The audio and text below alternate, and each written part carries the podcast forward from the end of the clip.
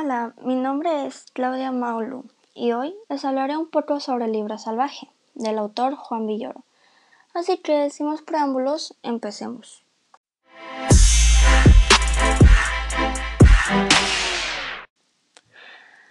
Ay, ¿por dónde empezar? Si a mí me encantó el libro, porque es de aventura, y en una que otra parte eran de suspenso, lo cual hacía que quería leer más y más. Mm, pienso que si debería recomendar el libro, diría que el libro es mágico. ¿Por qué? Porque cuando uno lo empieza a leer, las palabras lo atrapan. Es como si el libro estuviese diciéndole a la persona, hey, quédate más a leer. Oye, ya estás a punto de descubrir el misterio. Y cosas así. Y mientras más páginas lees, más es el deseo de descubrir el misterio.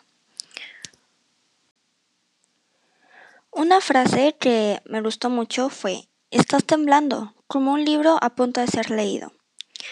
Personalmente pienso que quiere decir que está una persona tan feliz o contento de que pase algo como cuando un libro que por fin será leído, como si todo el tiempo estuviese esperando a un lector en el mismo estante.